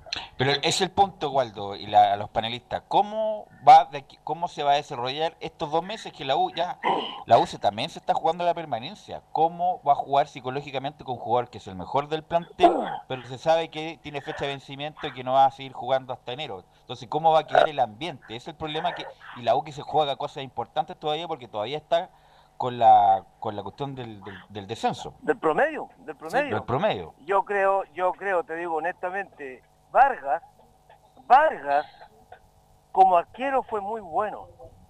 Como dirigente Vargas vale hongo. Como dirigente Vargas vale hongo. Se olvidan quién trajo Capitano de técnico.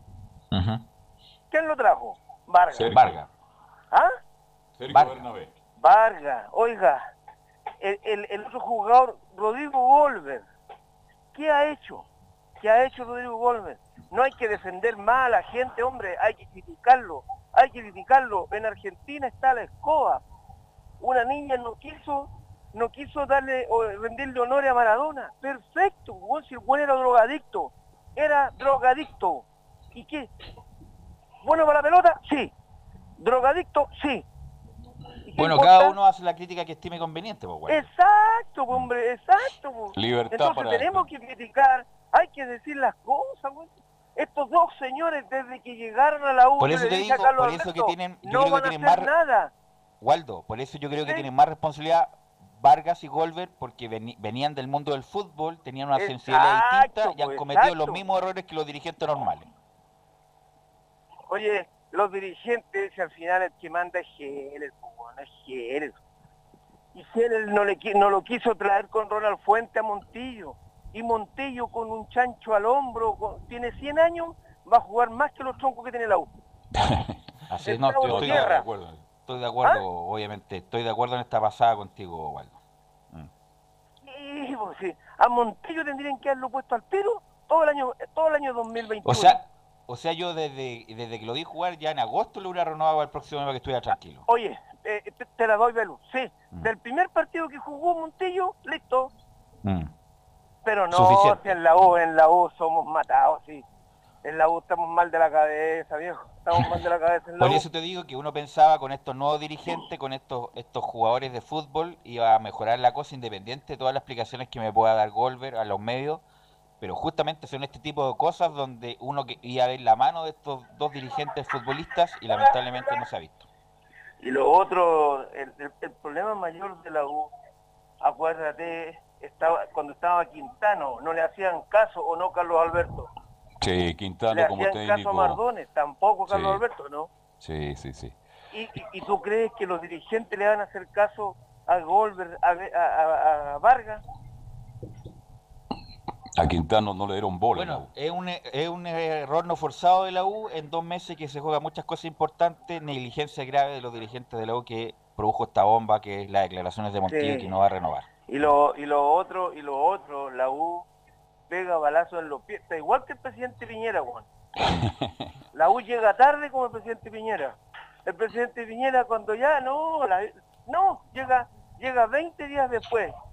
El, el escritor nuestro y premio Nobel de literatura, eh, ¿cómo se llamaba el? Neruda. Neftalí Vázquez. Mm. Reyes. Neruda. Sí, don Pablo. Pablo Neruda, él tenía un dicho, ¿ah? Brillante, brillante compañero. Cuando él conversaba con la gente, les decía, brillante, brillante compañero. 20 días después. Así trataba a la gente Neruda cuando conversaba pa- para explicarle. Como no eran tan inteligentes como él, entiéndeseme bien lo que estoy hablando, Sí. él les decía, brillante, brillante compañero, 20 días después. Y los dejaba, pero muy alto. Exacto. Bueno, ¿Ah? así que esta es la noticia, la, Waldo, qué bueno escuchar tu oye, opinión. me van a y- disculpar, pero en el fondo lo siento mucho por la U. Vamos derechito al descenso, junto con Colo Colo. Si Colo Colo, oye, sigan hablando, yo lo estaré escuchando. Un abrazo. ¿ah? Ok, gracias, Chao, Waldo. chao. Chao, chao. Enzo, siga, continúe, estoy con el informe de la U. Sí, ya con la noticia, eh, lo de Jan Boselluro obviamente se confirma, hay que esperar obviamente como lo decía el, tema de, de los análisis médicos, pero ya también lo más probable es que no esté para este partido. Lo de Walter Montillo hay que esperar cómo que se toma la concesionaria este tipo de situaciones, pero ya por, por ejemplo hoy día te lo mencionaba, como no estuvo Walter, probó con, con Jimmy Martínez en el 11 titular, así que si no va a estar Walter por cualquier tipo de, de dolencia o, o algo que vaya más allá, va a estar Jimmy Martínez en el 11 titular. El colombiano va, usted dice, ¿no? Reinaldo Lenis, al menos hoy día, como les digo, información del día lunes, el partido del día domingo, eh, Reinaldo Lenis va de titular, va por el sector de la derecha, de, delantero derecho, puntero derecho, si quiere llamarlo de alguna forma, va Reinaldo Lenis de titular, el tema de, Viña del Mar, el, el mismo... El mismo Dudamel lo confirmó que tenía que ver con la adaptación al plantel más que nada, más que otra cosa, no fue un tema de, no pasó por alguna lesión que él pudo tener en Viña del Mar. Yo les contaba, había ido al estadio de Viña del Mar, había estado en el Sausalito, hizo un trabajo de precompetencia, pero finalmente no fue ni siquiera a la banca. Tenía que ver con eso, con adaptarse a sus compañeros, eh, conocerlos y todo eso. Por eso es que finalmente fue, más allá de que no fue citado para formar eh, parte del, de los suplentes. Bueno, em, ¿cuál fue la defensa que nos dio usted? ¿Me la repite, por favor, si es tan amable, Enzo? Sí, con Fernando de Paul, eh, Matías Rodríguez, Osvaldo González, Luis Casanova y Del Pino Mago. Vuelve Osvaldo González. No, insisto, esta nefasta noticia de la U, insisto, cómo va a quedar el plantel después de estos dos meses. Insisto, la U se juega la permanencia todavía con el famoso promedio. E insisto, uno pensaba que esto iba a mejorar con la sensibilidad de jugadores de fútbol en el directorio y la verdad, independiente que Golver diga que estamos trabajando las eh, inferiores, que la, los convenios con la casa de estudio, mira, está bien, muy bien ese trabajo, pero ese trabajo nadie lo va a ver si el equipo anda mal, viejo. Mm. Si todo cae primero el primer equipo y, si todo anda bien, perfecto, lo otro se anda bien. Pero si la cosa anda mal, Golver y Vargas pueden ser después eh, noticia vieja puede ser en, febrero si esta, esta cosa no mejora. Y con lo de Montillo, pésimo manejo de todos los estamentos de la U para justamente su mejor jugador. Bueno, eso, muchas gracias. Cualquier novedad no, no interrumpe. No, estamos, no estamos escuchando. Buenas tardes. Vamos a ir a la pausa, Gabriel, y volvemos con Colo Colo, Católica y Don Laurencio Valderrama. Radio Portales le indica la hora. 14 horas 29 minutos. Termolaminados de León, tecnología alemana de última generación. Casa Matriz, Avenida La Serena, 776 Recoleta. Foro 22 622 56 76. Termolaminados de León. ¿Problemas de familia? herencias, laboral y otros, AIG Legal, estudios de abogados que entrega asesoría directa y personalizada para atender su situación personal. Especialistas en derecho de familia, herencias y derecho laboral, entre otras áreas. Comuníquese con nosotros y agende una reunión sin costo al más 569 7304 6792 o visite nuestra página web www.iglegal.cl.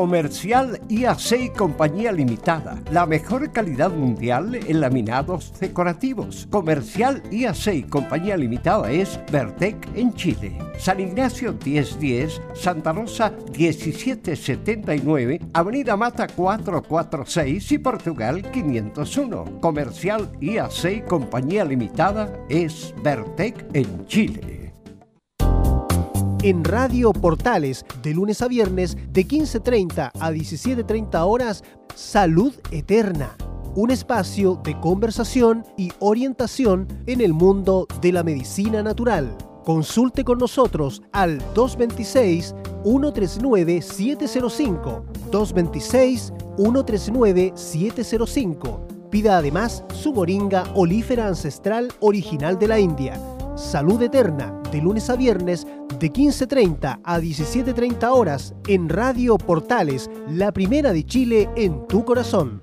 Los esperamos.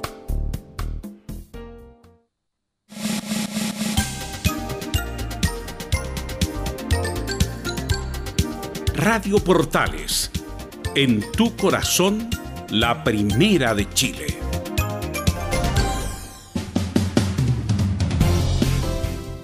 Bueno, y Colo Colo también la tiene complicada eh, y juega un partido difícil el fin de semana con Guachipato y eso nos va a informar de todo lo que pasa en Colo Incluso está tan mal Colo Colo, tan mal Colo Colo, que escuché el rumor que Vergara y Dragicius tenían ganas de volver y ahí sí quisieran por fuera los hinchas de Colo Colo y mejor jueguen, pueden jugar una liga en, en Perú, Nicolás Gatica.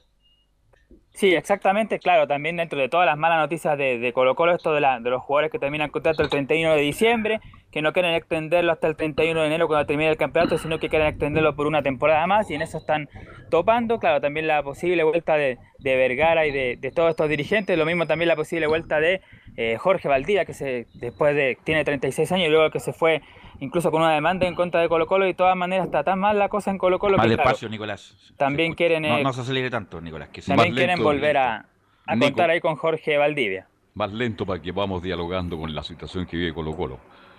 Sí, además eh, comentaba yo por, por interno ahí, comentábamos que justamente, y escuchando lo que pasa con Montillo en la U y los dirigentes, conversamos también y sacamos una conclusión, la años luz que ha sacado en este último tiempo en el manejo justamente del plantel, jugador y todo eso, la católica. Y de hecho, por eso por ahí se ve dónde está justamente el equipo cruzado, a diferencia de los dos más grandes, Colo Colo y la U, que están prácticamente en el, en el foso, en el pozo.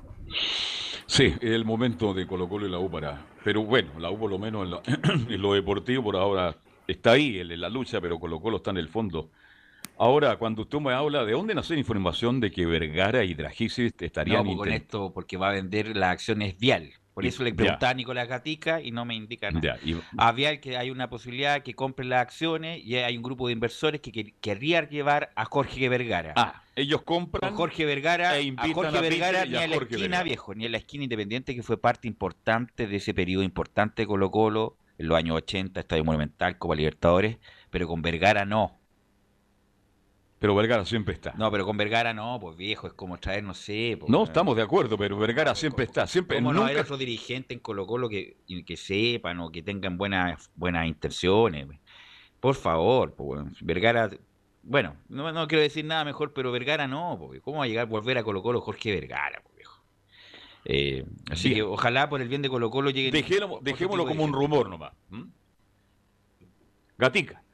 Sí, no, sí, solamente eso es un, rumor, son dentro de las posibilidades, pero claro, se ve bastante mínimo, pero uno nunca, uno nunca sabe lo que pueda pasar, pues está tan mal el manejo ahí en Colo Colo que se puede pensar en esa opción. Pero como habíamos comentado en los titulares justamente antes del programa, era importante escuchar la voz del gerente deportivo, pues, de Marcelo Espina, que incluso el día que falleció eh, Diego Armando Maradona, lo entrevistaron justamente sobre ese tema y habló sobre el 10 y todo eso.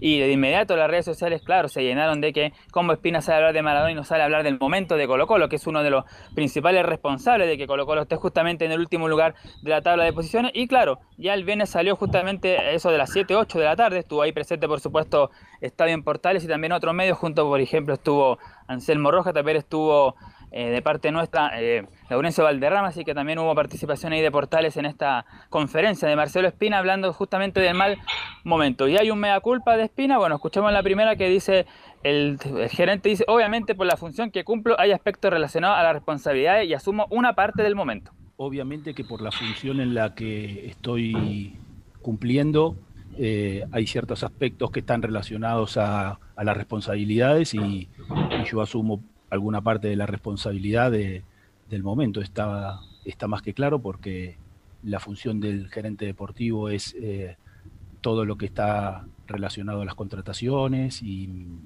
al desempeño del equipo eh, y hay una parte importante que me corresponde a mí. Bueno, ahí está lo escueto que habló sobre la responsabilidad que puede tener Marcelo Espina. Dice, obviamente asumo una parte del momento, pero una parte solamente, dice el gerente deportivo de Colo Colo. Obvio, pues Bosa también es culpable, muy culpable el momento que está viendo Colo Colo. Y también Harold Maynico. So- es una son tres los culpables de la situación que está viendo Colo Colo Nicolás Gatica. Exactamente. Y otra que vamos a escuchar de Marcelo Espina, ya lo que tiene que ver netamente con la parte de refuerzo, por las opciones de los nombres que podían llegar. Uno que suena, bueno, el de Jorge Valdivia, que ya se ha comentado. Otro también que se puede, que se puede podría llegar un jugador de, de la primera vez. Jugó en San Luis de Quillota que se llama Álvaro Césped, que dicen que se lo ofrecieron. Eso sí, a Colo Colo es una posibilidad, pero claro, Colo Colo iría justamente ya 100% prácticamente por Valdivia, sabiendo de que es un jugador que pese a todos los problemas que ha tenido en el último tiempo, eh, a lo mejor en el partido, claro, puede poner una pelota con ventaja y ahí los delanteros como Blandi, que volvería el fin de semana, podrían Pero, aprovecharlo ¿quién- de buena ¿quién manera. Podría una, ¿Quién podría una, una pelota por ventaja, me dice Gatica? Blan- eh, Valdivia. Pero Valdivia no juega hace mucho tiempo, se, se le- se desgarra hasta la lengua, po, viejo. Si está bien, Valdivia es un gran jugador, pero no está en condiciones físicas. Esa idea, ese mito. Valdivia, bueno, vamos a tener 90 años. Oye, ¿te acordás que jugaba Valdivia? Por supuesto, es muy bueno Valdivia, pero en México fue un fracaso total. El fantasma Figueroa incluso le dijo que están andando de vacaciones. Se desgarra hasta la lengua cada vez que hace alguna Colo Colo necesita otro tipo de jugador que esté habilitado ahora. Valdivia hace cuánto que no juega y están rumoreándose esto, este tipo de cosas para que Valdivia vuelva. Pero, es producto de la desesperación. pero, pero, por pero ver- Valdivia, insisto, es un gran jugador. ¿A quién no le gusta Valdivia? Pero también hay que estar en condiciones físicas para rendir. Y hace mucho tiempo que Valdivia no pasa nada con eso. Entonces, terminar de vender humo también eh, respecto de la prensa de Valdivia, que incluso estando en el, en el periodo anterior tampoco sacó diferencias Colo Colo en la cancha con él. Eh, ¿Cuántas veces pasó suspendido? por los arrebatos que tuvo cuatro, cuatro, un mes estuvo fuera. ¿Cuántas veces estuvo lesionado Valdivia? O sea, y no fue hace mucho, ¿ah? Hace El fue año hace un año nomás. Entonces, cortémosla, insisto, a mí me encanta Valdivia, ¿a quién no? Pero no? también hay que tener una- un dejo de realidad. Cosa distinta, por ejemplo, con lo de Montillo, que Montillo es realidad, es el mejor jugador de la U ahora, no antes, ni ayer, ni pasado, es ahora. Cosa que no pasa con Valdivia. No aprende Colo Colo Gatica. Trajo a, Fer- a- a Fernández y ahora quiere a Valdivia. Sí, exactamente. Bueno, vamos a escuchar eh, justamente una de Marcelo Espina sobre la posibilidad de Valdivia o de otro jugador que pueda llegar a Colo Colo y dice lo siguiente, el, eh, Marcelo dice, ustedes saben que casi nunca doy nombres propios.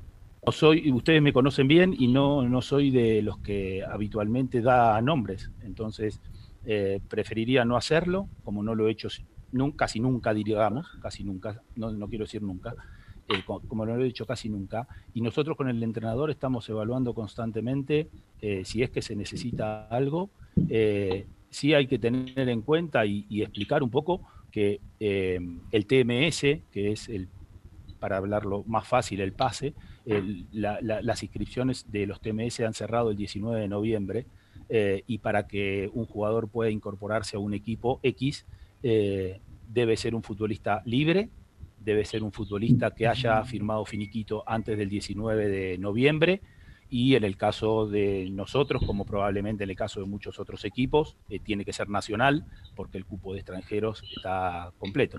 Entonces, no es fácil encontrar eh, alternativas con todo ese tipo de trabas que hay eh, respecto a, las bases del torneo o al cierre del TMS, como ya sucedió.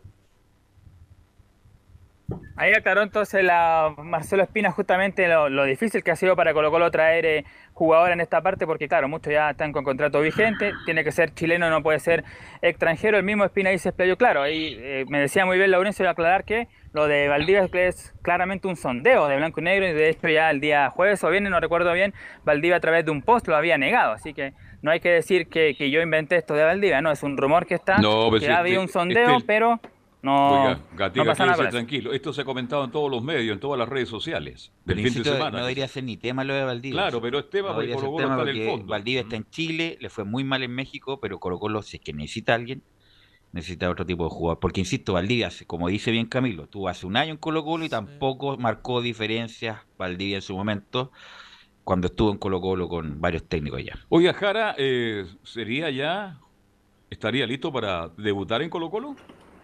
Sí, exactamente. De hecho, justamente Ignacio Jara podría ya ser citado el día, el día sábado frente a Huachipato a las 5 de la tarde. Otro que va a volver a ser citado ya desde primer minuto, que podría jugar incluso Nicolás Blandi. Vuelve también eh, Leonardo Valencia, que cumplió una fecha de castigo y queda fuera de este partido Pablo Moche, también que está suspendido por una por acumulación de tarjeta amarilla. Así que sí, Ignacio Jara quizás podríamos verlo bien el fin de semana, el sábado, a ver si puede eh, ayudar en algo a Colo Colo. Y la última que vamos a escuchar de Marcelo Espina para hacer ya el informe es lo que tiene que ver con la extensión de contrato, pues este tema también que está ahí en boga en Colo Colo y se refiere justamente a Espina, ¿qué pasa con los que terminan contrato el 31 de diciembre? Los tres equipos grandes estamos en una, en complejidad respecto a esta situación. Eh, nombro los tres grandes porque son los tres equipos que en general hacen contratos hasta 31 de diciembre eh, y no tanto hasta fin de la temporada. Eh, y estamos en, esta, en, este, en este inconveniente que lo estamos conversando con, con el entrenador, sobre todo con el entrenador, eh, que hace no mucho que, llegó, eh, que no ha tenido a todos los jugadores en su momento disponibles y que todavía está evaluando. Siento y creo, como me preguntaba Daniel, que sí para, para el jugador sería eh, tranquilizador saber, pero, pero bueno, lamentablemente ahora tenemos que esperar un poquitito y, y, no, y no dentro de mucho tiempo vamos a tener que empezar a, aclarar el, tema em, para, para, que todos se queden sobre todo tranquilos, ¿no? Así que está bueno, algunos de los jugadores que terminan contrato el 31 de diciembre son Pablo Mouche, Insaurralde, Barroso, Paredes, Carmona, entre otros, como los más eh, principales son ellos los que terminan en diciembre. Los pesos pesados de Colo Colo. Y, como, y claro, y ellos son los que no quieren extender el contrato hasta fines de enero, sino que durante todo el año. Evidente. Se abre una posibilidad para ellos. Vamos a ver qué pasa en los próximos días con este Colo Colo que tiene muchos problemas y que tiene un tremendo partido, ¿ah? dificilísimo rival, es Huachipato. ¿Cuándo juegan el viernes o sábado? El sábado a las 5 de la tarde en el Talcahuano Cap, allá en la, en la octava región. Así es. Ok, gracias Nicolás Gatica. Y vamos a ir con don Felipe Holguín, que nos va a informar de la Católica Felipe. Gusto en saludarte, Belu, y a todos los que están ahí en el panel. Eh, sí, la Católica ya se prepara para enfrentar, como lo decían titulares, al cuadro de River eh, Plate de Uruguay. Viene de ganarle, por lo dicho, al cuadro de Jorge Fossati por 2 a 1 allá en Montevideo, Uruguay. Y también eh, cabe recordar que mm, la Católica hoy tuvo conferencia de prensa donde habló también Gastón Lescano y también se refirió a lo que va a ser la antesala de este equipo eh, de la, bien digo, de la Universidad Católica, donde va a enfrentar eh, al cuadro de la Universidad de Chile. Pasemos a escuchar lo que dice a continuación el gato Lescano, donde habla sobre la U. Sabemos que es un clásico, son partidos aparte y después si habrá modificaciones o no, eso lo dependerá del cuerpo técnico. La verdad que nosotros siempre estamos dispuestos a, a jugar y cuando lo decía el técnico tenemos que estar al, al 100%. Así que nada, eh, primero el jueves y después se verá lo que, lo que será para el partido del clásico. Así que nada, veremos y ojalá Dios quiera lleguemos todos al 100% físicamente.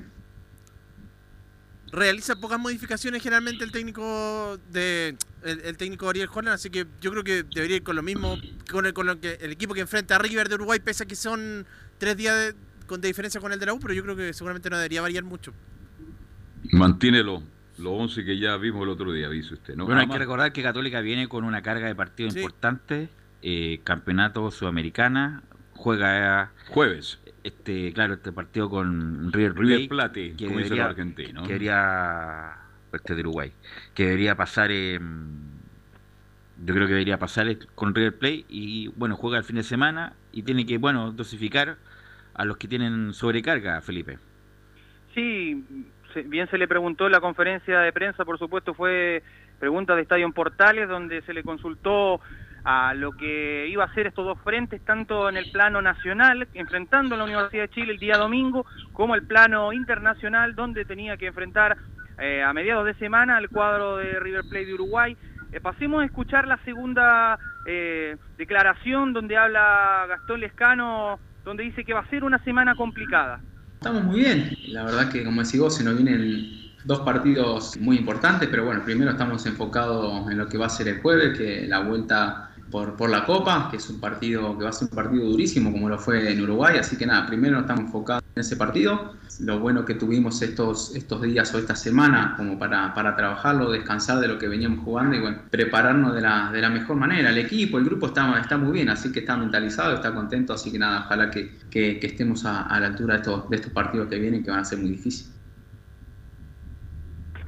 Esas eran las declaraciones de Gastón Lescano, quien hablaba al respecto de la semana complicada que tiene la Católica. Recordemos también que eh, tuvo un caso de COVID-19 allá en Montevideo, Uruguay, eh, hombre que se aisló inmediatamente cuando eh, se encendieron las alarmas al respecto que se sabía que este jugador tenía el COVID-19, quien, quien fue ese Germán Lanaro, y lo aislaron en el Hotel Hilton de allá de Montevideo, Uruguay donde de, el, inmediatamente la, la, parte médica de la católica hizo hincapié en eso y también eh, se le consultó en, en, conferencia de prensa a Gastón Lescano con respecto a Germán Lanaro, pero él dijo que estaba bien en, en esa situación eh, y que podría ser eh, titular en este caso para enfrentar a, um, al cuadro de River Plate acá en San Carlos de Apoquindo. Sí, se habla, se habla mucho de la vuelta en Lanaro. Oye, ¿qué pasa con San Pedri? ¿Cómo está el contrato? ¿Hay conversaciones? ¿Qué, qué, qué pasa con el eje delantero? Eh, San Pedri en este caso, eh, bueno, ese punto que toca usted, don Carlos Alberto, sí, eh, San Pedri está, la Católica quiere renovarle sí o sí el, contrato, por lo que se ha dicho en otros medios de comunicación, y también se, ha hecho mucho hincapié en, un tema textual donde se han anunciado, esto es solamente rumor, no, no, no está nada aclarado ni confirmado por lo dicho, eh, estoy me refiero a que hay equipos eh, de otros países que están eh, interesados en, en, los servicios del eh, centro delantero argentino Fernando Sampedri. Estoy hablando del equipo brasileño y también de equipos eh, mexicanos. Por eso la Católica lo, dijimos, lo quiere blindar. Lo, con eso, lo, dijimos el otro día en página 12 salió que Rosario Central está muy grave económicamente hablando. Católica incluso se le ofrece un millón de dólares, capaz que se lo lleve pero justamente por la buena campaña también hay otros equipos que están merondeando. Eh,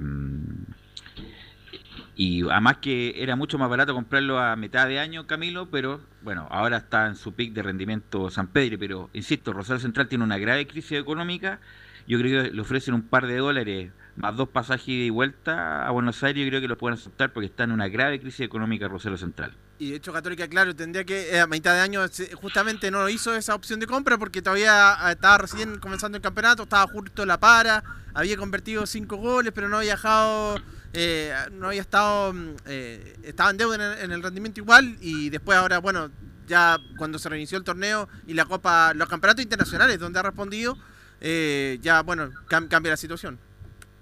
Felipe. Sí, y, ya para ir cerrando el informe del día de hoy de la Universidad Católica, ya se están preparando para, alistando, bien digo, para lo que va a ser el encuentro crucial. Recordemos que la Católica tiene una linda cuota de respaldo, donde le ganó al, al River de allá de, de Uruguay en Montevideo y eh, ya tendrían que jugar este día jueves a eso de las eh, 21.30 horas en San Carlos de Apoquindo, donde la Católica no puede aceptar que le haga goles el equipo uruguayo, ya que eh, sería se pondría la cosa bastante complicada para el elenco chileno. Ok, gracias Felipe. Nos Muy encontramos mañana nuevamente con la actualización de la Católica. Y vamos con don Laurencio Valderrama y un aniversario importante, don Laurencio. Sí, justamente, eh, Velus Carlos Alberto, buenas tardes para ustedes y por, su, y por supuesto para todos quienes escuchan acá eh, en Portales. Por supuesto, hoy es un día muy importante, muy significativo para el Audax italiano que cumple 110 años de vida institucional, lógicamente en un buen momento, por lo menos desde lo institucional. Eh, jugó hace poco la Copa Sudamericana, está peleando nuevamente por clasificar a un torneo internacional y lleva, ojo, 25 temporadas seguidas en primera división, no, no es poco para un cuadro que recordemos que estuvo a punto de bajar a tercera sí. en el año 88. Así que, obviamente, siempre el. Me acuerdo el, perfecto el, ese el, partido, Laurencio, y lo salva Hernán Castro. Un zurdo, el zurdo extraordinario jugador que por a veces motivo no tengo idea porque no le fue mejor. Pero era, además en la Florida, que eran cuatro palos parados, todos podridos, y Audax se salva ahí del, de ir a la tercera división el, y con gran actuación de, de, ese jugador. Auda tiene mucha historia. Hace muchos años Audas solamente jugaba con jugadores chilenos. La época de, de Chirino, Llori, Bello, Águila, Sergio Espinosa. Pónganse de pie la gente que le gusta cuando yo hablo estos temas del recuerdo. Año 52. Exacto, pónganse de pie. Torre, Olivo. Pónganse de pie porque Audas fue muy grande en el pasado y fue perdiendo popularidad porque ya después le costó mucho ganar títulos. Así que un saludo para toda la gente de Audas, especialmente para, para Raver y Zunino, que siguen siendo vitales ahí presentes en todos los partidos de Audas Club Deportivo Italiano. Laurencio. Justamente como bien dice don Carlos Alberto, cuatro títulos nacionales tiene el cuadro del Audax, 1936, 1946, 1948 y 1957, con el acápite de que los títulos del 46, del 48 y del 57 los ganó el portero Daniel Chirinos. Eh, también mencionar que Audax fue uno de los equipos que integró el primer campeonato nacional del año 1933 y que hace no mucho tiempo, el año 2006, estuvo a punto de ganar su quinto título nacional, pero esa vez perdería la final del torneo de clausura ante el Colo Colo de Claudio Borghi en un plantel obviamente dirigido por Raúl Toro y que como les decía recién eh, el, el último ascenso que tuvo fue el año 2000 el, el año mi- 1995 en un recordado partido en el Estadio Monumental donde empató sin goles con Santiago Wanderers Esa fue la equipos- última gran campaña, Laurencio. Esa fue la última gran campaña que estuvieron a punto de salir campeón. Y el resto, bueno, han clasificado alguna copita y todo, pero tampoco digamos que ha sido... Vente bien Audas, sí, vente bien. Mira, Al- y to- en todo caso, muchachos, eh, eh, eh, disculpa, Velo, el, a- el año 96, que, que, que yo lo recuerdo perfectamente porque Colo Colo fue campeona ante el Audax en, en el estadio eh, Monumental, fue cuarto con 51 puntos. Tuvo, tuvo una gran campaña el cuadro del Audax de, de, de, de. No, pero de, pero el- que Con, con Jorge Toro, con Raúl Toro fue la última vez que tuvieron la posibilidad de ser Ah, sí. campeón. A eso Tiene razón, tiene razón. Justamente, entonces, y, y lógicamente el cuadro de Lauda tiene algunas participaciones en copas internacionales, pero eh, este año de, de- de hecho eh, consigo uno de los hitos relevantes al pasar a la segunda ronda de la Copa Sudamericana, no, no lo había podido hacer eh, en, en- anteriores ocasiones. Así que, y, llenando al tiempo, vamos a repasar justamente a alguien que recordaba recién Carlos Alberto Bravo. Eh, esto viene con música eh, de fondo, muchachos, eh, por si acaso.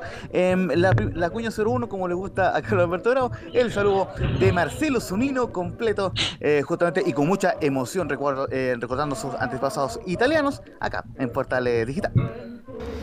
Hola, ¿cómo están? Les habla Marcelo Zunino y quiero mandarle un gran saludo a todos los hinchas de Audax Italiano, a todos los hinchas que aman esta institución y a todos los que una vez vistieron esta camiseta de Audax Italiano y los que estuvieron en la cabeza de este tremendo club en sus 110 años de vida. Yo feliz de haber pertenecido a esta gran familia y pertenecer todavía a esta gran familia audina, el club que me formó, el club que me inicié, el club que me educó y me llevó a, a tener tanta alegría en mi corazón, porque fue el club que yo soñé jugar, el club de mi familia, así que cumplí en el fútbol. Dios me dio esa posibilidad de jugar al fútbol y lo hice en el mejor club del mundo, para mí y para todos ustedes, Audax Club Esportivo Italiano. Viejito Nono, un feliz abrazo, que sean muchos años más y estos 110 años de vida vamos a tirar la casa por la ventana. Forza Audax, un beso muy grande a toda la hinchada de Audax Italiano, al plantel de Audax Italiano, a los ex jugadores de Audax Italiano, a los ex dirigentes de Italiano y a todo el mundo que amó alguna vez y ama este club. Un abrazo al cielo a mi, a mi viejo que se fue. Un beso. Sí, el papá de Marcelo, fanático de Audax, acá me escribe un, amigo me dice, y no nombró a Ramiro Cortés. Es que lo nombré así al pasar, Ramiro Cortés para algunos uno de los mejores volantes de la historia del fútbol chileno. ¿Algo más, Laurencio?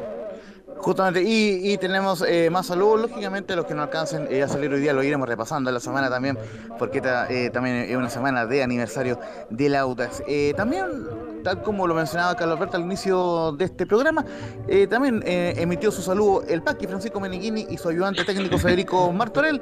Vamos con esa declaración, la 05, el saludo del Paqui Meneghini acá en Portales Digital. Hola, soy Francisco Meneghini, entrenador de Audax Italiano y le quiero mandar un saludo a todos los audinos de, de corazón, felicitarlos por los 110 años de la institución, orgulloso de, de ser parte, eh, entregando lo mejor de parte nuestra para, para sacar adelante esta temporada, especial para, para todos nosotros que con el trabajo de- del plantel y, y la- el apoyo de ustedes podemos finalizarla de buena manera. Hola, mi nombre es Federico Martorell, soy asistente técnico en Audax Italiano y quería aprovechar esta oportunidad para desearle un feliz aniversario en estos 110 años de vida del club. Es un orgullo para nosotros poder pertenecer a esta gran familia. Les mando un gran saludo a todos.